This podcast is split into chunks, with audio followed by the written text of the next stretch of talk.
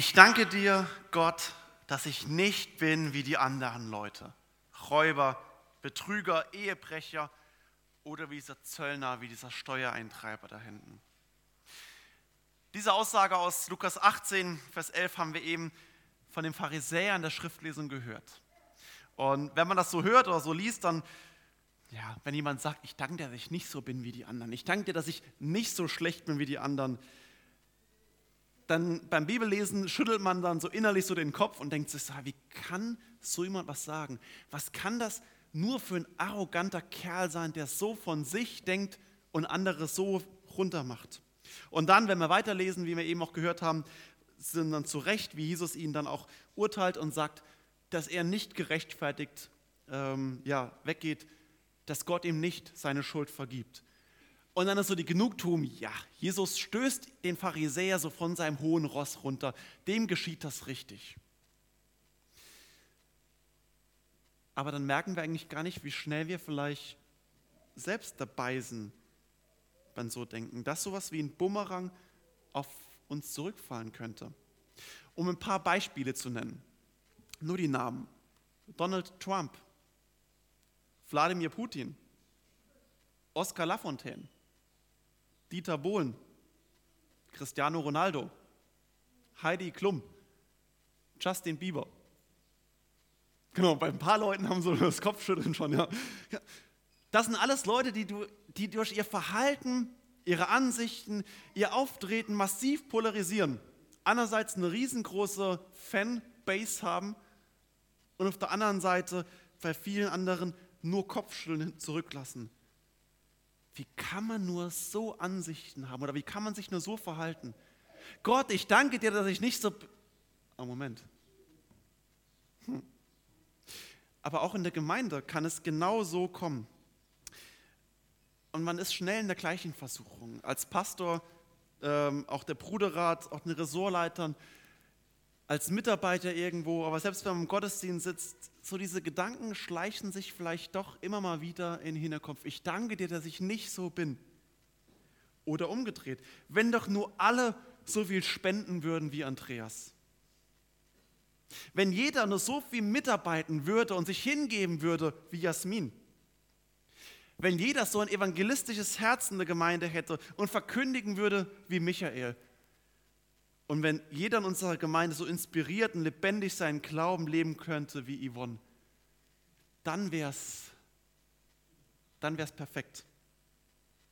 Dann hätten wir es geschafft. Jetzt denken sich, Moment, wer ist dieser Andreas? Wer ist Jasmin? Ja, ich habe bewusst versucht, Namen zu wählen von keinem, der da ist. Falls ich doch jemand von ihm einen Namen getroffen habe oder sowas, ja, war es unbeabsichtigt. Ich will das aber damit deutlich machen, wie tief dieser Gedanke in uns drin verankert ist. Wie tief es in uns drin ist, diese Versuchung des Vergleichens. Und zwar in beide Richtungen. Wenn alle so wären wie die Person oder wenn alle so wären wie ich, entweder ich vergleiche mit mir selbst oder ich vergleiche mit anderen. Und dieses untereinander Vergleichen führt uns dazu, dass wir am Ende mehr oder weniger große oder kleine Pharisäer werden. Und für die großen und kleinen Pharisäer in unserem Herz drin, unserer Persönlichkeit, unserer Prägung, unserer Gesellschaft, für die schreibt Paulus folgenden Text an die Gemeinde in Korinth, den ich lesen werde aus 1. Korinther 12, Verse 12 bis 27. Würdest super. Genau. Paulus schreibt dort: Denn wie der Leib einer ist und doch viele Glieder hat, alle Glieder des Leibes aber, obwohl sie viele sind, doch ein Leib sind, so auch Christus. Denn wir sind durch einen Geist alle zu einem Leib getauft. Wir seien Juden oder Griechen, Sklaven oder Freie und sind alle mit einem Geist getränkt. Denn auch der Leib ist nicht ein Glied, sondern viele. Wenn aber der Fuß spräche, ich bin keine Hand, darum bin ich nicht Glied des Leibes, sollte er deshalb nicht Glied des Leibes sein?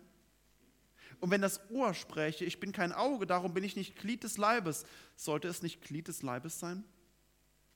Wenn der ganze Leib Auge wäre, wo bliebe das Gehör? Wenn aber ganz Gehör wäre, wo bliebe der Geruch? Nun aber hat Gott die Glieder eingesetzt an jedes von ihnen im Leib, so wie er gewollt hat. Wenn aber alle Glieder ein Glied wären, wo bliebe der Leib? Nun aber sind es viele Glieder, aber der Leib ist einer. Das Auge kann nicht sagen zu der Hand, ich brauche dich nicht.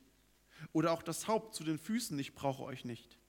Vielmehr sind die Glieder des Leibes, die uns am schwächsten zu sein scheinen, die nötigsten. Und die uns am wenigsten ehrbar zu sein scheinen, die umkleiden wir mit besonderer Ehre. Und bei den Unanständigen achten wir besonders auf Anstand. Denn die Anständigen brauchen es nicht. Aber Gott hat den Leib zusammengefügt und dem geringeren Glied höhere Ehre gegeben, damit im Leib keine Spaltung sei, sondern die Glieder in gleicher Weise füreinander sorgen. Und wenn ein Glied leidet, so leiden alle Glieder mit. Und wenn ein Glied geehrt wird, so freuen sich alle Glieder mit. Ihr aber seid der Leib Christi und jeder von euch ein Glied.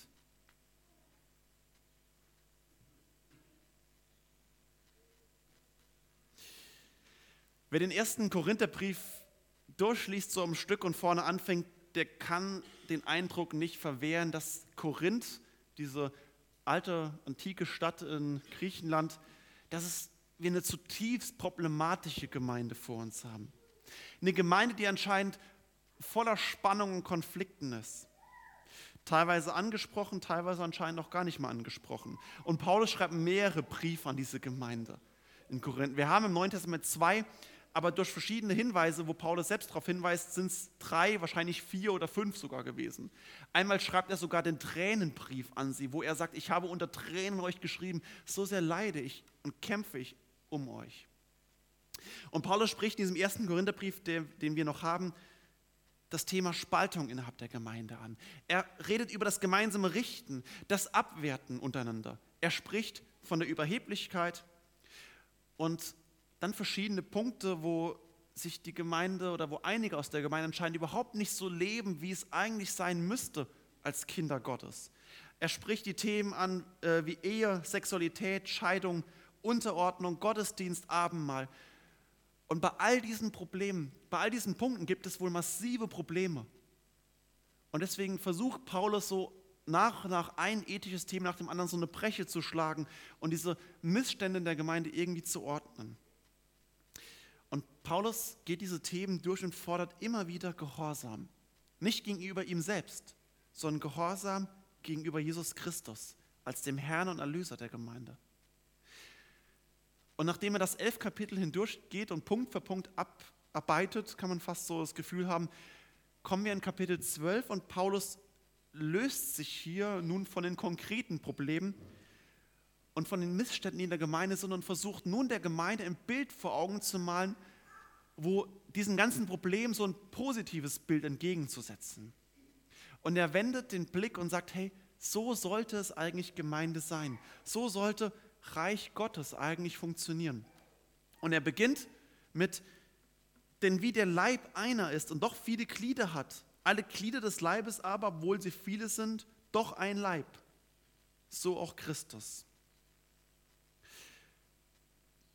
Paulus beginnt also für die Hörer, der Brief wurde am Anfang vorgelesen der Gemeinde, versucht also mit Worten so ein Bild zu malen.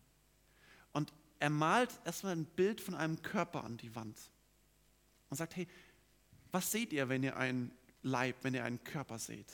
Da gibt es einen Kopf, eine Nase, bei manchen größer, bei manchen kleiner, ähm, Augen, zwei Ohren, Mund, Arme, Beine, Finger und so weiter. Und man braucht keinen Doktor in, äh, in Biologie zu haben, in Theologie auch nicht, um zu wissen, dass ein Körper aus vielen sichtbaren als auch vielen unsichtbaren kleinen Elementen geschieht. Die unsichtbaren Organe und Funktionsweisen, die der Körper zusammenhält.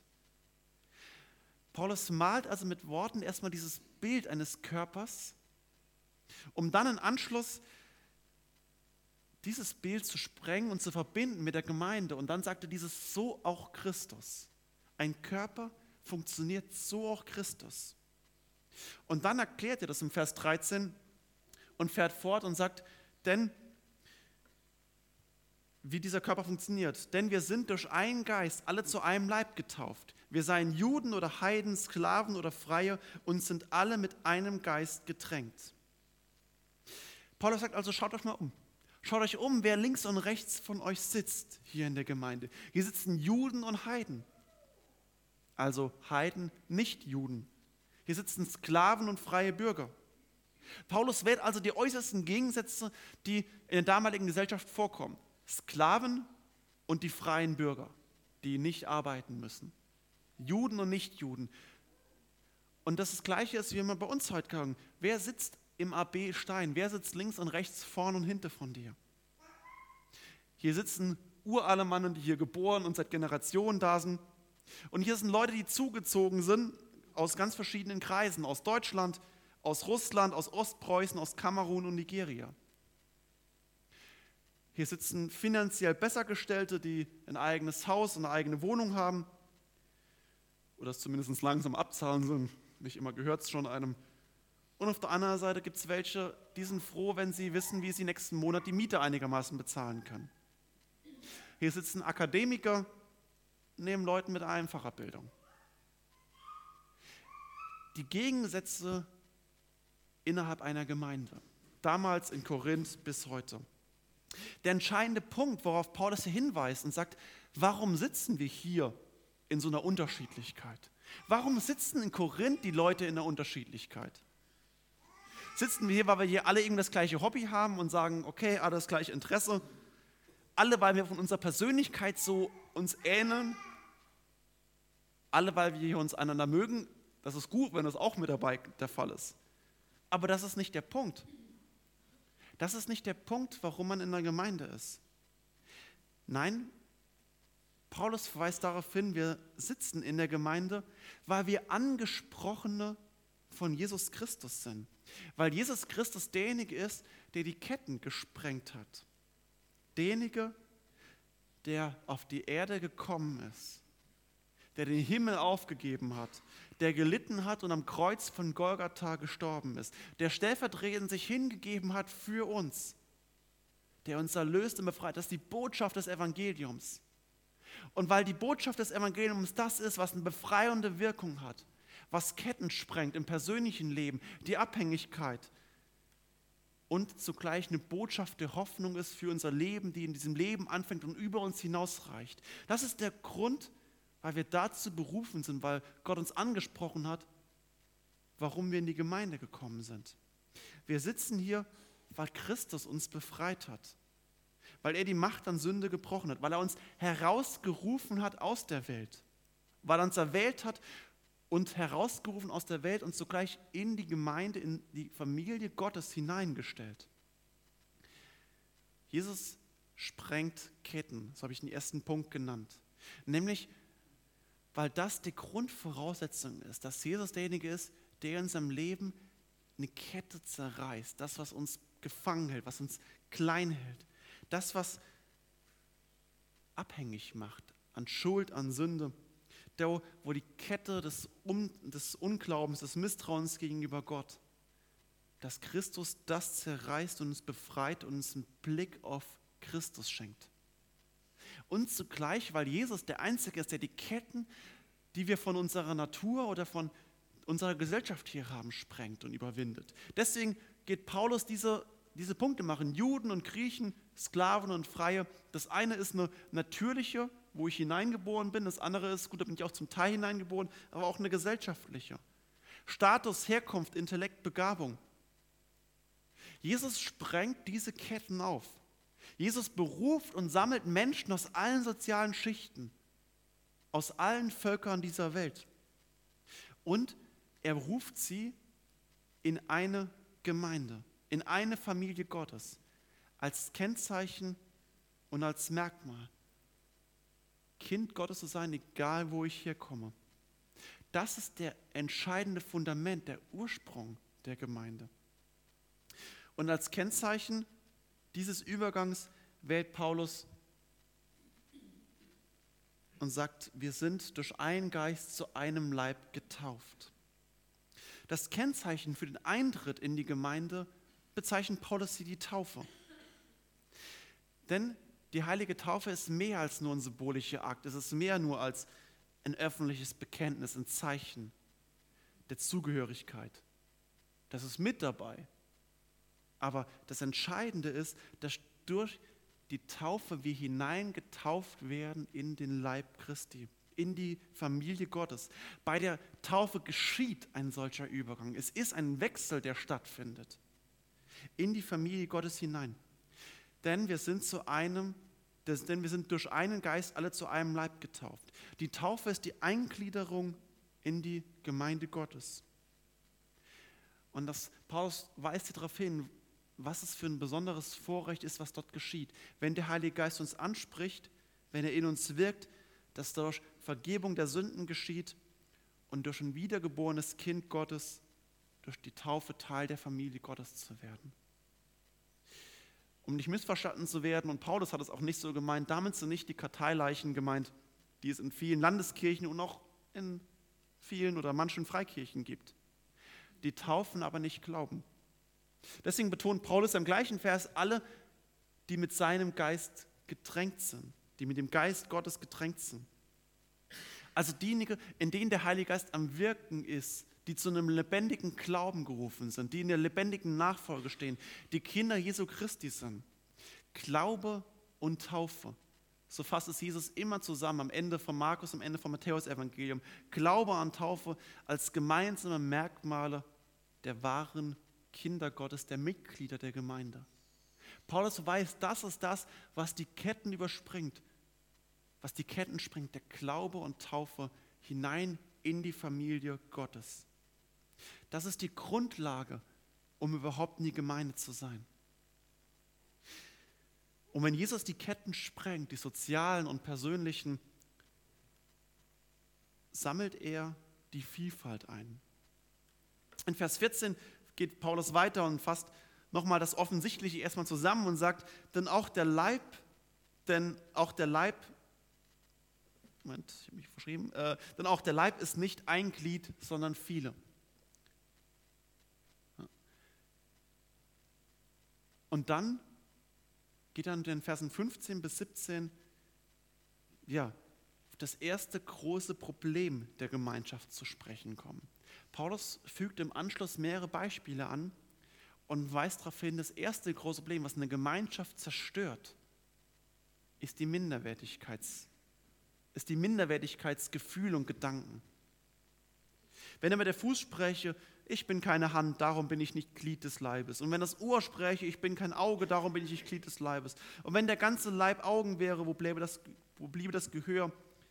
Wenn aber das Gehör wäre, wo bliebe der Geruch? ach, ich kann nicht so gut Klavier spielen wie der Gottfried. Was kann ich eigentlich? Ich kann nicht so gut mich hinten in der Technik alles auskennen wie der Benny.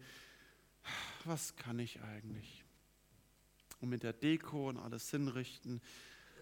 Ach, so schön wie die Antje kriege ich das eh nie hin. Und was kann ich eigentlich?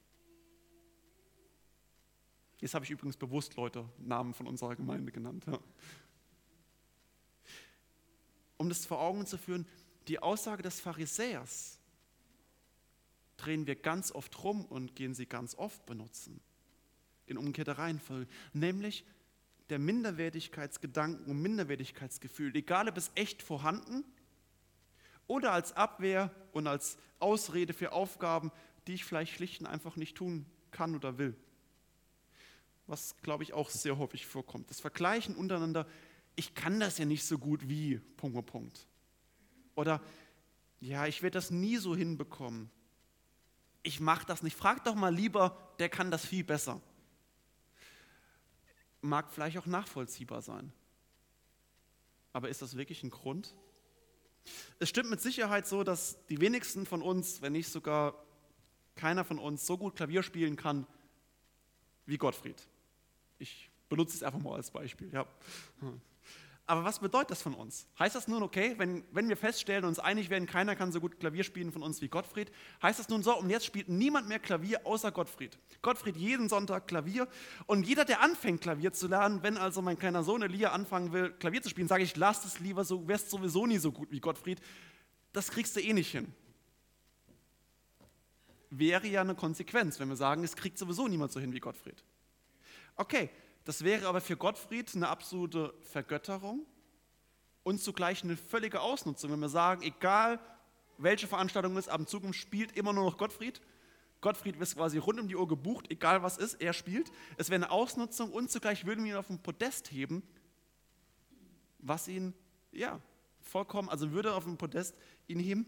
Und auf der anderen Seite wäre es für jeden, der ebenfalls Klavier spielt, egal auf welchem Status, wäre es eine völlige Erniedrigung und eine Ablehnung. Zu sagen, das kriegst du sowieso nicht so hin. Es wäre das Zerstören von jeglicher Gemeinschaft. Die Wurzel von jedem Selbstmitleid und von Minderwertigkeit, das Gefühl, ist übrigens Stolz. Obwohl sich das erstmal widersprüchlich anhört. Das Gefühl von Minderwertigkeit ist erstmal Stolz. Die Wurzel davon. Denn ich mache aus jemand anderen einen Idealtyp, sage, das ist so wie der das macht, das ist das Perfekte.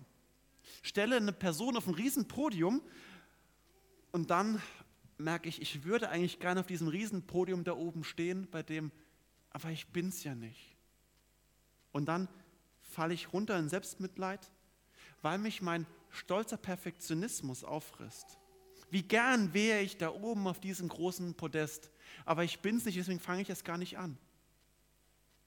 Die Wurzel von Selbstmitleid ist Stolz, der uns zerfrisst und ins tiefe Selbstmitleid hineinstürzt. Und wenn die Wurzel von Minderwertigkeit Stolz ist, so ist die Wurzel von Stolz das Misstrauen gegenüber Gott. Denn Vers 18 sagt Paulus, nun aber hat Gott die Glieder eingesetzt, an jedes von ihnen im Leib, so wie er gewollt hat. Es ist der Zweifel an Gott, dass das stimmt. Gott, mit mir hast du irgendwie Mist gebaut. Mit dem anderen, den kannst du gebrauchen, der kann das und das machen. Ja, aber Gott, mit mir hast du irgendwie, da hast du irgendwie so ein Montagsmorgenprodukt irgendwie gehabt. In meiner Erstellung hat es irgendwie, war es irgendwie schiefgegangen. Es ist Misstrauen gegenüber Gott. Es ist die Aussage, Gott, mit mir kann dir was nicht stimmen. Es ist der Zweifel der Unglaube. Paulus sagt es in Römer 9, Vers 20, Mensch, wer bist du, dass du mit Gott rechten willst? Er führt uns vor Augen, was bist du eigentlich, wenn du meinst, Gott anklagen zu können, dass er mit dir einen Fehler gemacht hat? Was ist das eigentlich für ein Stolz hinten dran und ein Unglauben und Misstrauen gegen Gott? Es ist, Paulus führt es so weiter und sagt, es wäre sogar ein lächerlicher Gedanke, Gott so anklagen zu können und es ihm vorzuwerfen, dass er mit uns einen Fehler gemacht hätte. Und es zeigt die tiefe Unzufriedenheit. Es zeigt, wie sehr wir im Misstrauen gegen Gott gefangen sind. Und gerade das ist die Definition von Sünde. Ich bin im Unglauben und Misstrauen gegen Gott. Meint es Gott wirklich gut mit mir? Das ist die Stimme der Schlange gewesen im Garten Eden. Sollte Gott wirklich gesagt haben, meint es Gott wirklich gut mit mir? Ich glaube nicht. Das ist das, ist das wie es Bibel Sünde bezeichnet. Und es ist das Streben nach Perfektion, das Streben nach nach Einheitlichkeit, nach Idealen, was uns auffrisst. Paulus geht diesem Streben nach Uniformität, was da auch hinten dran ist, nach Perfektion, eine klare Absage und sagt auch dann, Vers 19, wenn aber alle Glieder einglied werden, wer, wo bliebe der Leib? Eine christliche Gemeinde besteht nicht daraus, dass alle gleich sind. Wenn alle gleich sind, das wäre Uniformität. Gemeinde lebt aus der Originalität, dass eben nicht alle Glieder gleich wären. Das ist ja das Geheimnis davon. Das ist das Geheimnis von Ehe, damit ich weiß, hier ist mein zutiefstes Gegenüber, das ich geheiratet habe. Und ich entdecke und lerne mein tiefes Gegenüber kennen, was so ganz anders ist als ich. Und ich doch merke, ich bin mit diesem Gegenüber aufs tiefste verbunden. So funktioniert diese Welt. So hat Gott sie angelegt.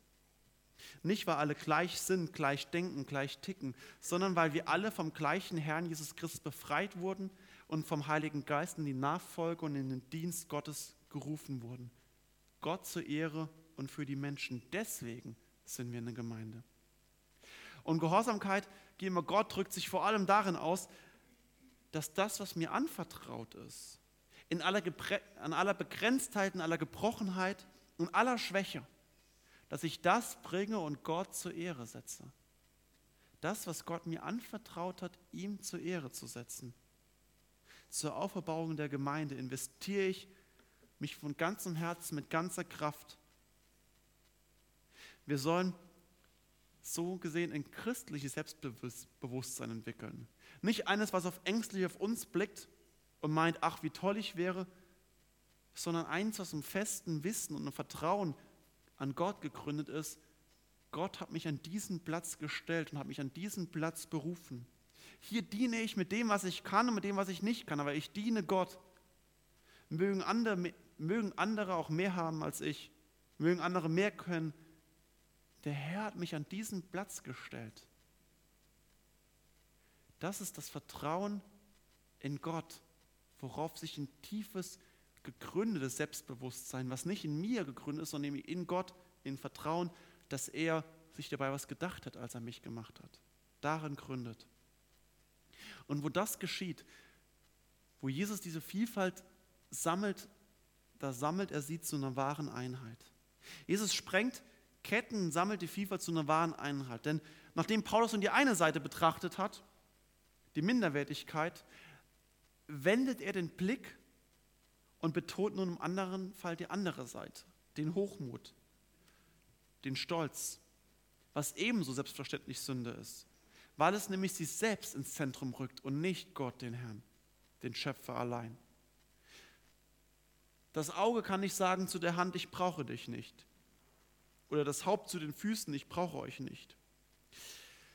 Besonders anfällig für diese zweite Seite sind wir vor allem dann so dieses offensichtliche Verhalten des Pharisäers im Tempel, wenn wir meinen, dass wir von Gott eine besonders wichtige Gabe bekommen haben. Vielleicht dann, wenn uns andere auf die Schulter klopfen, wenn andere uns zujubeln oder wenn andere Menschen uns auf ein Podest stellen und sagen, wie toll wir sind. Dann sind wir besonders anfällig für diese Seite. Und wie schnell wächst dann ganz unbewusst so diese ganz kleine Verachtung für jemand, der es eben nicht so gut kann.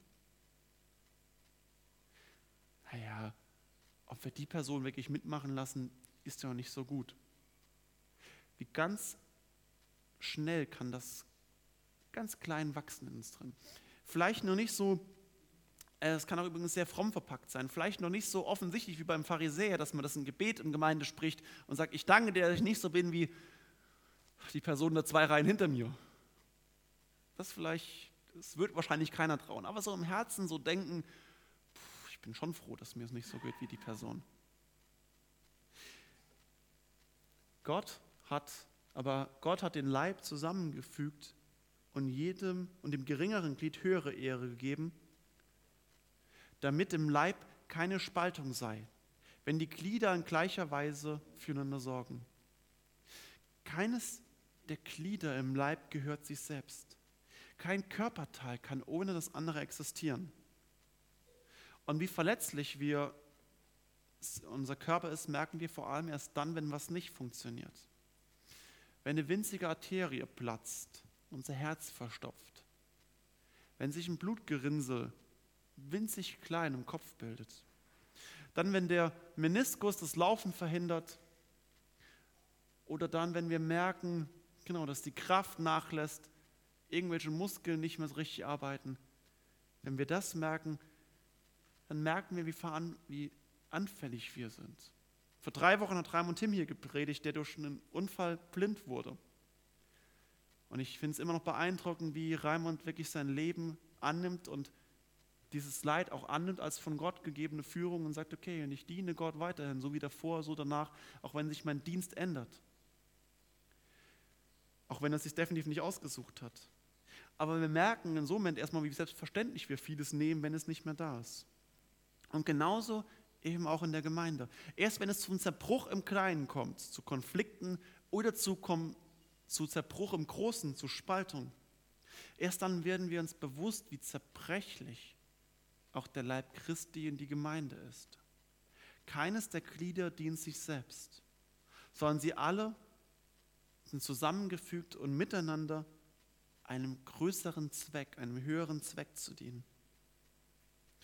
Wenn wir nur uns selbst dienen, zeigt das, wie wenig wir vom Evangelium ergriffen wurden und welche Abhängigkeit und Macht wir selbst noch stehen. Gott hat aktiv den Leib zusammengefügt. Gott ist derjenige, der den Leib zusammenstellt, der die Gemeinde geführt hat. Aus dem Grund, damit wir auf dem Weg der Nachfolge einander helfen und gemeinsam unser Leben eben nicht als einzelne leben, sondern gemeinsam als ganze Gemeinde Gott verherrlichen und ihm die Ehre geben. Und dann Vers 26, wo das Ziel beschrieben ist, auf das wir hinstreben sollen. Das mit Sicherheit noch lange nicht Realität ist, aber das ist das Ziel, auf das wir hinarbeiten sollen. Und wenn ein Glied leidet, so leiden alle Glieder mit. Und wenn ein Glied geehrt wird, so freuen sich alle Glieder mit. Das sollte das Ziel der Gemeinde sein, dass wir uns einander befähigen, einander freisetzen und damit wir einander gemeinsam von der Liebe und Gnade Gottes ergriffen sind und ihm dienen können, damit es sichtbar wird, dass die Gnade Gottes in unserem Leben Spuren hinterlässt. Das ist auch der Knackpunkt, wenn ich vorhin gesagt habe, dass es vieles davon auch auf Ehe zutrifft, wo in vielen Ehen oft Probleme ist. Wenn die Ehe die Grundlage hat, der andere ist da, mich glücklich zu machen, kommt diese Ehe früher oder später in massive Probleme, weil der andere es nie schafft, mich glücklich zu machen, weil ich ein Fass ohne Boden bin. Und Gott will uns unser Herz dahin verändern, dass, ich, dass wir anfangen, Stück für Stück, schrittweise, wie kann ich den anderen so lieben, dass das, was Gott in ihm hineingelegt hat, das zur Geltung kommt.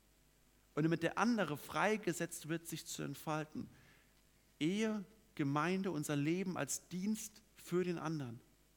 Darin ist ein unglaublich großes Geheimnis, wo eine Stabilität und eine tiefe Freude und Erfüllung und Sinn findet.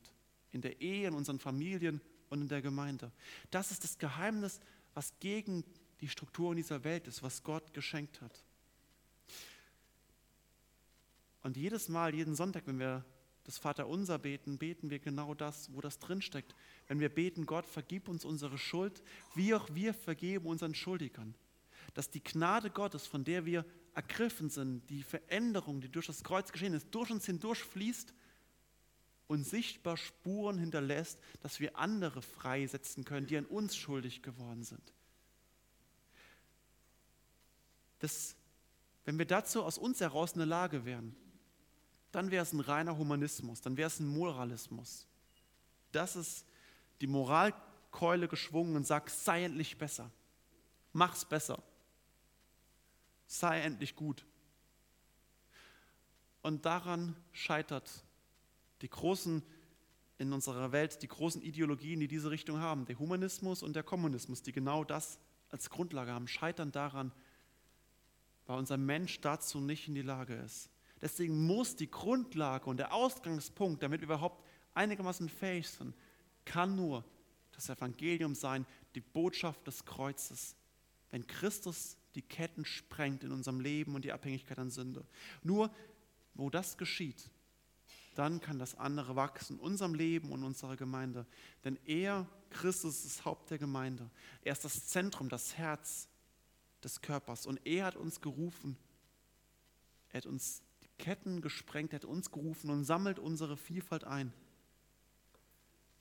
Und will uns hineinsetzen in eine wahre Einheit. Und so, dass wir in dieser Einheit als echte Gemeinde, als echter Leib Christi ihn verherrlichen Gott zur Ehre leben und uns gemeinsam helfen in Nachfolge unseres Herrn Jesus Christus. Amen.